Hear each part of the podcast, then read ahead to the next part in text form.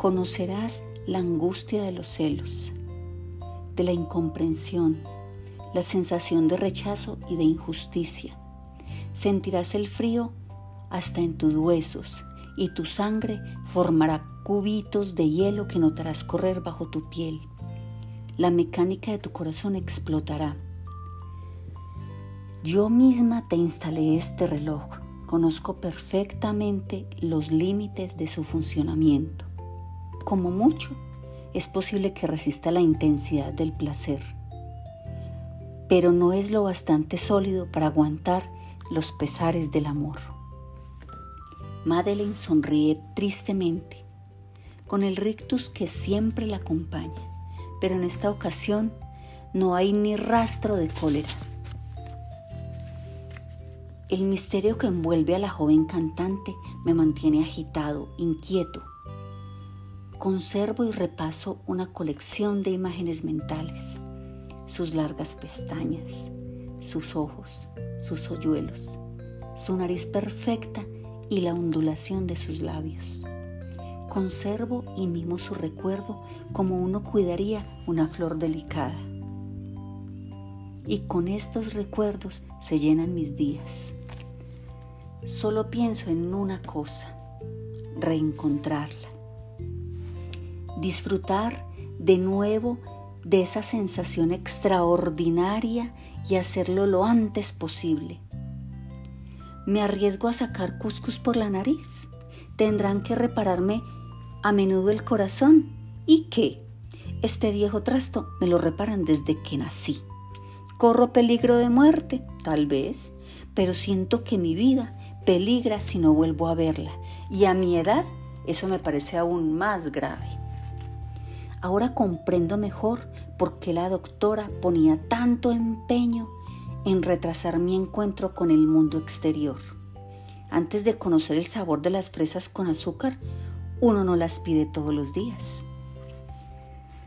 Algunas noches la pequeña cantante me visita en mis sueños.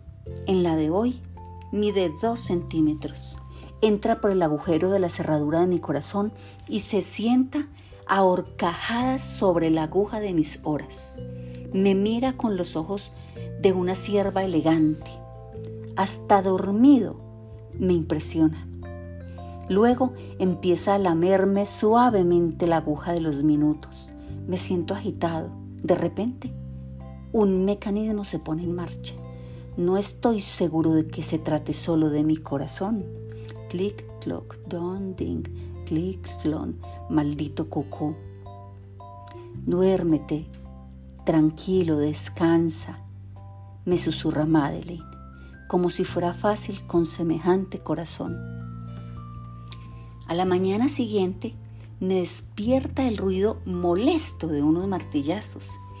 De pie sobre una silla, Madeleine clava un clavo encima de mi cama.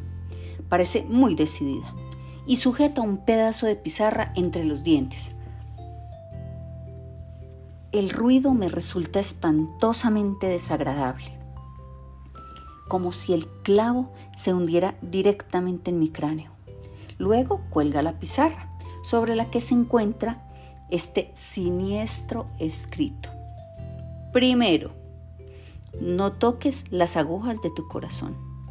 Segundo, domina tu cólera. Tercero, y más importante, no te enamores jamás de los jamases.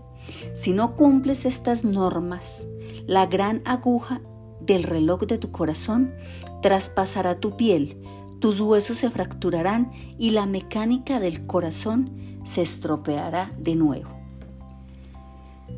El mensaje de la pizarra me aterroriza, aunque no tengo necesidad de leerlo, pues ya me lo sé de memoria. Sopla un viento de amenaza entre mis engranajes. Por frágil que sea mi reloj, la pequeña cantante se ha instalado cómodamente en él. Ha dejado sus pesadas maletas cargadas de yunques en cada rincón. Sin embargo, jamás me había sentido tan ligero como desde que la conocí. Debo hallar un medio de reencontrarla, cueste lo que cueste. Quiero saber cómo se llama, cuándo podré verla de nuevo. Y lo único que sé hasta ahora es que canta como los pájaros y su vista no es muy buena. Nada más. Aprovecho cualquier ocasión para informarme. Pregunto a las parejas de jóvenes que vienen a casa para adoptar un bebé, pero nadie parece saber nada. También pruebo suerte con Arthur, que me dice, sí, la oí cantar en la ciudad, pero hace bastante tiempo que no la he vuelto a ver. Quizá las muchachas estén más dispuestas a ayudarme. Ana y Luna son dos prostitutas que nos han visitado en más de una ocasión con sus vientres hinchados. Cuando les pregunto por la joven, me responden, no, no, no, no, no, no sabemos nada, no, no sabemos nada. No, no, no, eh, Ana, ¿sabes algo? No, no, yo no sé nada. Nosotras, no, nosotras no sabemos nada y entonces presiento que voy por el buen camino. Ana y Luna tienen aspecto de niñas viejas. Imagino que al fin y al cabo eso es lo que son, un par de niñas de 30 años disfrazadas con ajustados trajes de piel falsa de leopardo que desprenden un inconfundible aroma a hierbas provenzales, un perfume de cigarro natural que las acompaña incluso cuando no fuman. Esos cigarrillos les proporcionan una aureola brumosa y da la sensación que les cosquillean el cerebro, pues siempre les provocan risas. Su juego favorito consiste en enseñarme palabras nuevas. Jamás me revelan su significado, pero ponen todo su empeño en que las pronuncie perfectamente. Entre todas las palabras maravillosas que me enseñan, mi preferida siempre será cunilingus. Me lo imagino como un héroe de la Roma antigua, cunilingus. Hay que repetirlo varias veces. Cunilingus, cunilingus, cunilingus. Qué maravillosa palabra.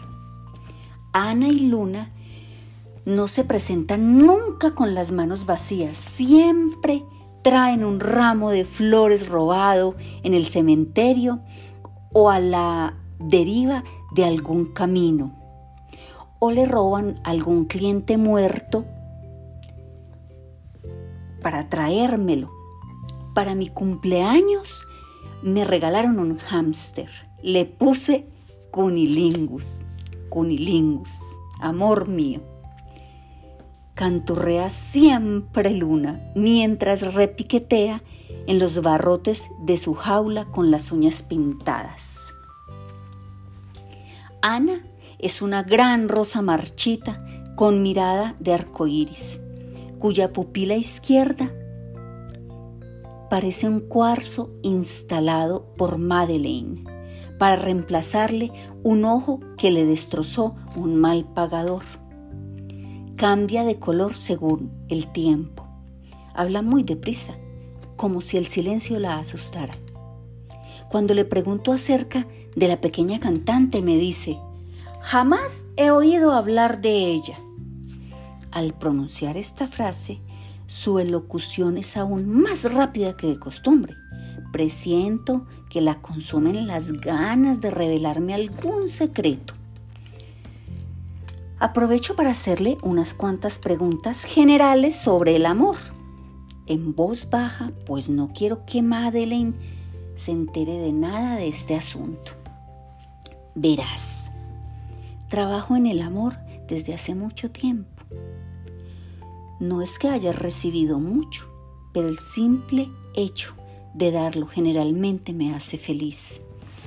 No soy una buena profesional en cuanto un cliente se vuelve regular, me enamoro y entonces ya no acepto su dinero. Entonces sigue un periodo en el que viene todos los días a verme, a menudo con regalos, pero al fin termina desapareciendo. Ya sé que no debería enojarme, pero no puedo evitarlo. Siempre se produce un momento patético, pero agradable, en el que pienso que mis sueños pueden hacerse realidad. En ese momento creo en lo imposible. Lo imposible.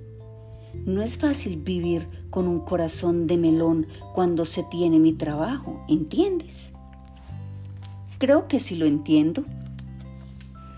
Y luego esta luna, rubia tornasolada, versión prehistórica de la lila, con sus gestos lentos y su risa rota. Su pierna derecha se congeló parcialmente el día más frío de la historia. Madeleine se la reemplazó por una prótesis de caoba con un portaligas pirograbado. Me recuerda un poco a la pequeña cantante, pues tiene el mismo acento de ruiseñor y la misma espontaneidad. Tú conocerás a una pequeña cantante que anda dando tumbos por todas partes, le preguntó a Luna. Ella pone cara de no entender y cambia el tema. Imagino que Madeleine le ha hecho prometer que no me revelaría nada sobre la pequeña cantante. Un buen día, harta de ignorar mis incesantes preguntas, me responde. No sé nada de la pequeña andaluza. ¿Qué significa andaluza? No he dicho nada, no he dicho nada. Mejor pregúntaselo a Ana. Ana no sabe nada. Para llamar su atención, para conmoverla, pruebo con el truco del chico triste, cabizbajo, de ojos entornados,